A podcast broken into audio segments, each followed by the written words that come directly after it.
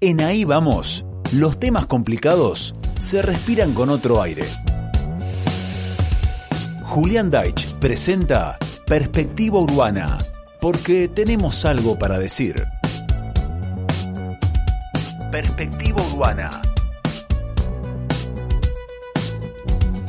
Julián El Chuni Daich, bienvenido al aire de Urbana, bienvenido al aire de Ahí vamos, por más de que estás laburando atrás y sos uno de los motores de este programa, ahora te vamos a escuchar la voz. Buenos días, Gretel, Tomás. Se me va, ay, toda ya, la audiencia. Se me va a poner de celoso Mario Choay después de todo esto. Ah, también se lo da a los a- claro que a se lo a, a Becky lo saludo con un beso en la nariz. No, chicos, que hay COVID. Bueno, no se puede. un- Un, beso, un, un- beso, un beso de imaginario en volador. la nariz. Claro, un- te tiro un, volador No a la es naricita. necesario que sea en la nariz para que él se dé cuenta que va apuntado a la nariz. un besito cual mariposa Claro. que sale de la boca y se posa en la nariz de Fedebechi. Tal cual. Ahí quedamos bien, con el cobicho de por medio. ¿Cómo estás, Chuni? Todo, todo bien. Por suerte, eh, seguimos y le pudimos dar continuidad a Perspectiva Urbana. Bien. Eh, después de lo de la carne me quedé como medio... Me, parece que no no sé si voy, a, si voy a agarrar un tema así como que después termine explotando. A lo de él le tengo más confianza, porque viste con... Bien. Con los esports... quedó A ahí. mí me re gustó. Me escribieron también con, con que les había gustado, por más que nada porque no era un tema conocido. El tema de la carne, tema más que conocido, y Y vamos sí. variando, vamos pisteando por las temáticas eh, de la Argentina. El Chuni Pistero. ¿Qué nos traes hoy? Hoy eh, también, como siempre, intentamos eh, con un disparador o con algo que nos llama la atención o con algo que la gente escuchó o vio y después quedó en eso, eh, un título. El gobierno bonaerense multó por más de 40 millones de pesos a Rappi, Globo y Pedido Ya por explotación laboral. Apa. Ese es el título. ¿No? Sí. Y automáticamente yo lo que dije, bueno, acá hay más, porque yo sé que en Bahía algo similar hay, hay empresas radicadas, hay gente trabajando. Un montón. No vas, hay una- vas por el centro y te cruzas un montón de pibitos en bici con la mochi de, de pedido ya. Claro, y eso es lo, lo visible, lo que nosotros podemos percibir a simple vista.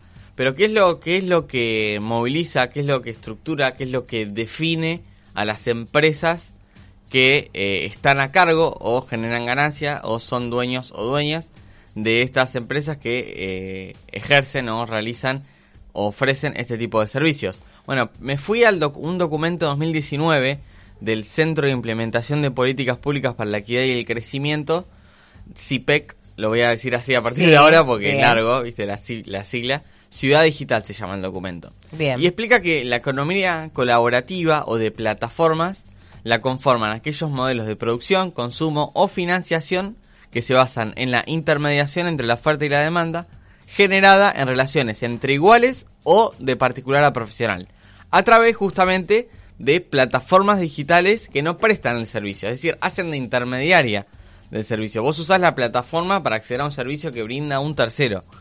Por ejemplo, pedido ya, vos usás pe- pedido ya y Sí. lo, lo que hace pedido ya es intermediar entre vos y el comercio al que vos le estás comprando la comida. Y en el medio también tenés el repartidor o la repartidora que hace esa entrega. De esta manera, la economía colaborativa, según explica CIPEC, permite utilizar, compartir, intercambiar o invertir recursos. Esto es una definición muy académica.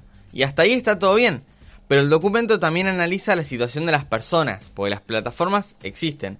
Pero la rueda, como todo en la economía, la gira, la, la gira las personas. Y ya empezamos con los problemas en este documento, porque hay algunos números que ayudan a entender.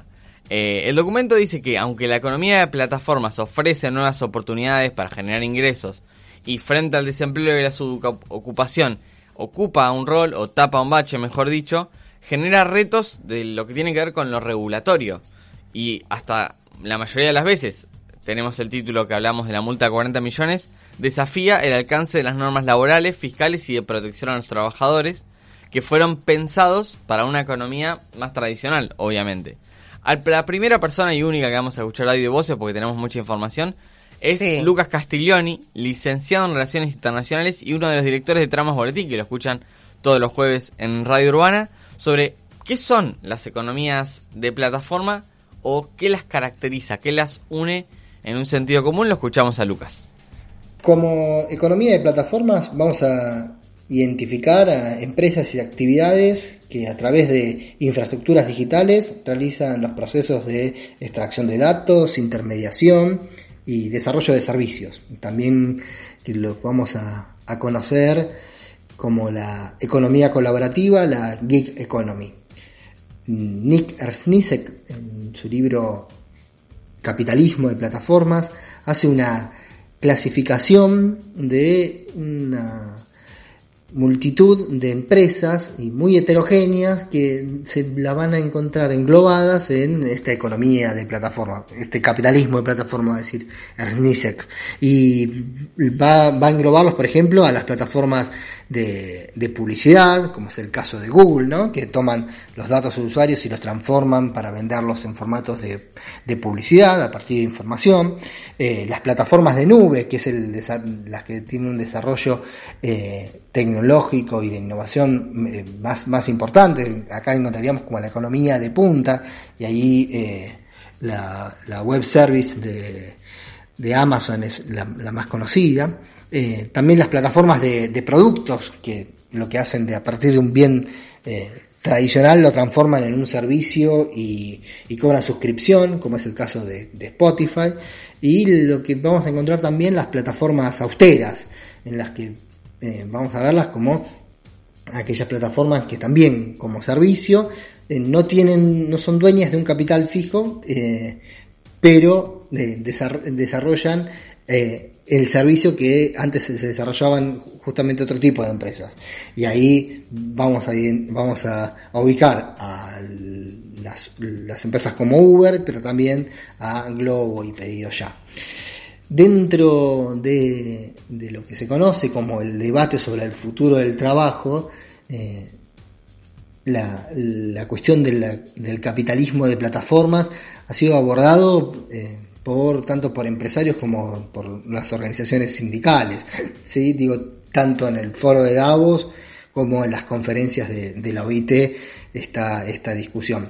Y haciendo, haciendo alusión a este último, esta última categoría de las plataformas austeras, sus rasgos comunes son los esquemas de flexibilización y de, bueno, prácticas eh, antisindicales, pero también de desprotección de los derechos laborales que, tenemos los trabajadores y, las trabajadoras. Y eso es una insignia de este tipo de, de, economía de plataformas, de este, específicamente de este tipo de economías de plataformas austeras.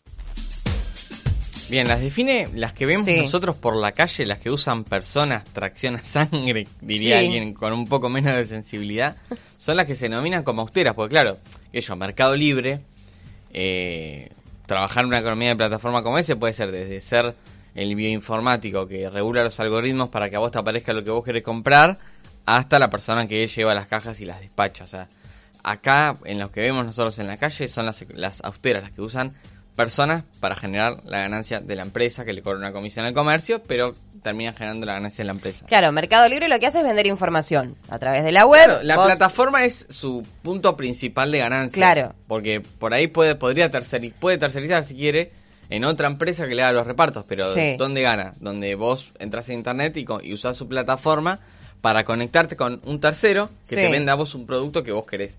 Acá es el pibe cadete. Claro, acá eh, por eso se le denomina austera por el nivel de flexibilización, etcétera. Voy a dar unos datos para pintar un panorama en Argentina. Sí. CIPEC hizo una encuesta que agregó a este informe que se llama Ciudades Digitales sobre, por ejemplo, 597 casos. En las plataformas digitales demostraron que predominan los trabajadores y trabajadoras jóvenes. En efecto, más del 90% es menor de 60 y un tercio tiene menos de 30. 90% menos de 60 y un tercio tiene menos de 30 años. La edad promedio de los trabajadores de plataformas en Argentina es de 38 años. Puede ser pedido ya, puede ser Globo, puede ser un Uber, etc. También existe una importante disparidad de género en el trabajo en plataformas. Está altamente masculinizado. De hecho, casi 4 de cada 5 son hombres en el trabajo de plataformas. Después, ¿qué, ¿qué incentiva a una persona a tomar uno de estos trabajos nuevos? Con menos garantías, con menos seguridades, con menos derechos se puede decir también, sobre 584 respuestas, sobre 584 respuestas, en los incentivos de los encuestados para trabajar en la economía de plataformas, solo un 20% del total sostuvo que la motivación principal es la dificultad para encontrar otros trabajos. Los argumentos más esgrimidos son la posibilidad de tener un ingreso extra y las modalidades de trabajo flexible. Las plataformas tampoco parecen ser una vía hacia el primer empleo. Los datos recogidos muestran que casi la totalidad de los encuestados tiene una ocupación previa antes de entrar y un 60% tiene experiencia laboral en otras áreas. Sobre las condiciones laborales en las que se trabaja en estas plataformas, Sí. eh, la informalidad es el punto central, el nodo en el cual se basan las dinámicas de trabajo de estas plataformas. Solo un 55% de los encuestados afirmó realizar aportes provisionales por su actividad en la plataforma, de los cuales casi el 90% es un régimen de monotributo, es decir, una relación de No. dependencia. Y Diga que apenas- facturan para. facturan para. Y apenas el 40% posee una obra social a raíz de su trabajo. Bueno, ahora, teniendo todos estos datos, Sí. son empresas que primero van a las capitales, en Argentina Buenos Aires, después se pueden ir a Córdoba, por ahí van a Rosario, porque su negocio está en la masividad y en la aglomeración de personas, tanto que requieren el servicio como que le ofrecen. Bueno, ¿qué pasa cuando Juan Carlos Uber o María de los Ángeles pedido ya decide instalarse en una ciudad? ¿Qué suele pasar en estos casos o qué nos dice lo que sabemos hasta ahora que ha pasado en el mundo? Escuchamos el segundo audio de Lucas Castigliani. La heterogeneidad de empresas que hacen al capitalismo de plataformas también tejen una diversidad de políticas de localización y organización corporativa dentro de ciertos márgenes. Y si hay un rasgo que caracterice y atraviese esta diversidad, es el de relaciones conflictivas con los estados nacionales, subnacionales, con las organizaciones de la sociedad civil, con organizaciones sindicales, y en el caso de las plataformas austeras, eh, podemos ver esta conflictividad un poco más agresiva, eh, podríamos definirla. Y puedo mencionar dos, eh, dos casos específicos de estos últimos tiempos en cuanto a la empresa Uber. Uno es lo que sucedió el año pasado en el marco de las elecciones de los Estados Unidos, en las que también se desarrollaban los referéndums por estados. En el caso del referéndum del estado de California se dio marcha atrás a un intento de regulación eh, de ese estado sobre la empresa Uber y esa marcha atrás provino de una campaña eh, financiada por la empresa Uber que se convirtió en la campaña electoral más cara en la historia de los Estados Unidos eh, en, este sentido. Y el otro ejemplo que quería mencionar es lo que sucedió en Londres en, este año, cuando el Tribunal Supremo reconoció a dos conductores de Uber como trabajadores de dependencia de la empresa, lo cual habilita a que la, em- empresa reconozca la totalidad a los más de 70.000 conductores y conductoras de, Uber en esa gran, en esa gran ciudad, en esa gran capital. Y, y hacemos referencia a dos grandes estados, a dos grandes, dos grandes ciudades. ¿Por qué? Porque esta agresividad en- de, de las empresas, de este tipo de empresas, se, se ven también en pequeñas ciudades y en estados mucho más débiles que tienen otro tipo de, de de relación. Por lo tanto, en este marco del debate sobre el capitalismo de, de plataformas, las relaciones estados y empresas están cada vez más tensas.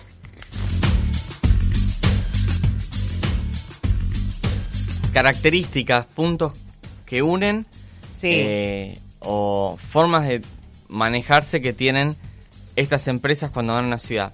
Bueno, ya ahora sí nos venimos a Bahía Blanca. Porque claro, están, la mayoría arrancan por la capital federal, se van a Rosario, se van a Córdoba, se van a Santa Fe. Y después la ciudad, la- una de las cuarta quinta ciudad que eligen estas empresas es Bahía Blanca. Por alguna razón, por la que ustedes quieran, después las conclusiones las van a sacar. Yo no la tengo esa respuesta. Solo sé que en Bahía hay mucha gente y cuando vienen la gente suele utilizar estas aplicaciones y estas empresas. Vamos a empezar por la que ya es la que ha colonizado, me animo a decirlo, ¿eh? el reparto de comidas que es pedido ya. Que funciona con, eh, es la aplicación, es la plataforma digital que el comercio contrata el servicio de, de la cadetería, del delivery. Claro. Eso es lo que contrata y obviamente aparece en la aplicación, lógicamente. Entonces vos querés, te, te querés comer una hamburguesa, entras a pedido ya, el local prepara la hamburguesa y el repartidor te la lleva a tu casa, un repartidor de pedido ya. Sí. Y tiene que pagar una comisión ese restaurante para seguir funcionando con pedido ya. Y son muy pocos los que tienen, de- o sea, delivery, delivery propio a través de la aplicación. Claro, porque es otra de las Contado con opciones. los dedos de la mano. Pero es, eh, o sea, es difícil no pasar por una zona céntrica o semicéntrica en Bahía Sí. Blanca y no cruzarse con un repartidor o repartidora de pedido ya. Y También- que además, esto que decías, ¿cuál es el motivo? Digo, porque uno que, eh, si vos haces el pedido por pedido ya, siempre la comida es más cara que pedirla directo al local, está bien, será una diferencia. Si te vas a pedir una empanada y en el local te sale 80 pesos y en la aplicación te sale 83 pesos, por, digo, es poca la diferencia, pero es más caro, te- el envío es aún más caro y sin embargo siguen usando la aplicación. Es, algo sin sentido. Aclaración, los que ven, los que tienen mochilita de globo, Sí. Son de pedido ya, porque el Globo, ¿se acuerdan que se habló de que se iba a ir del país? sé Mm. yo? Bueno, pedido ya, que es de Uruguay, Globo es brasilera, compró las operaciones de Globo Sí. en Argentina. Entonces, todos los que eran de Globo se quedaron con la mochilita de Globo, pero trabajan para pedido ya y hay que. a- son un montón, claro. Sí. Eh, bueno, le, pre- le consulté, por ejemplo, a la Asociación de Hoteles y Gastronómicos y en su último rele- relevamiento hablan de 70 eh, emprendimientos que utilizan pedido ya Montonazo. que sobre la cantidad de afiliados es un número importante. Pero después me puse a poner de las distintas ubicaciones que uno puede elegir para pedir pedido ya, que es donde vive, la casa de un amigo y todo eso, asciende a más de 400 la cantidad de locales y comercios, que, Hmm. mayormente gastronómicos, que usan pedido ya para repartir su comida. Sí. Y según la zona puede ir entre 200 y 350, pero sobre el total la cuenta que pude hacer me da eh, 400. Es incierto el número de personas que se desempeñan en el reparto de pedido ya. Envié un mail al área de prensa de pedido ya, pero Todavía estás esperando. todavía estamos esperando respuesta, pero eh, ese, ese me parece que es el dato más importante, pero yo creo que se los vamos a dar cuando lo tengamos. Y además a, lo que ha avanzado pedido ya, digo, porque en Buenos Aires, o ciudad, o sea, Ciudad Autónoma de Buenos Aires, en un primer momento surgió solo como delivery y luego como compra de supermercado. Ahora ya se está empezando a ver eso en Bahía. Sí, sí. Que se, vos podés hacer la compra de supermercado. Va a llegar al punto de cómo funciona ahora en Buenos Aires que eh, yo te tengo que mandar algo vos a tu casa, Chuni, y uso pedido ya. uso pedido ya, Te bueno. tengo que mandar resúmenes de la facultad y te los mando por pedido ya. Claro, bueno, Rappi está funcionando, pero Ra- Rappi la particularidad que tiene además es que es mucho más directo, es mandarte cosas por... Claro. Che, me olvidé el termo en casa, bueno, te mando un Rappi, ese tipo de cosas. Bueno, estuve mirando, no tiene mucha actividad en Bahía Blanca, hay aproximadamente entre 15 y 20 repartidores eh, que, que utilizan, que es más que nada para los comercios, después están los que lo usan para darle una cosa a una persona que se olvidó en la casa o que el en contacto entre dos personas. Eso es pedido ya. Tenemos los datos de que se usa muchísimo en los comercios. Necesitamos por ahí afinar el dato de cuántas personas hoy están trabajando, que lo vamos a tener. Ahora pasamos a los viajes. Sí. Es la otra, pues siempre se habla de la uberización de la economía. Bueno, ¿qué pasa con Uber en Bahía? Uber apareció intempestivamente. Se sabe públicamente que hizo alguna consulta con el municipio sobre cómo funcionar con la Secretaría de Movilidad Urbana, pero se chocó rápidamente con el rechazo del Centro de Propietarios de Taxis eh, a cargo de Roberto de Barrenechea. En diciembre de 2020, eh, que se reunió con Héctor Gay y ya dijo Uber es ilegal, no va a funcionar acá y se terminó. Eh, la misma empresa en ese mes difundió datos en algunos medios especializados de la Argentina diciendo que 30.000 bahienses habían descargado la aplicación y 3.500 personas estaban interesadas en manejar para Uber. Eh, en Bahía Blanca, el universo de familias que dependen de los viajes de taxis y remises rondan las 1.300 familias. Para ir haciendo, vaya entendiendo, 3.500 personas interesadas en manejar Uber.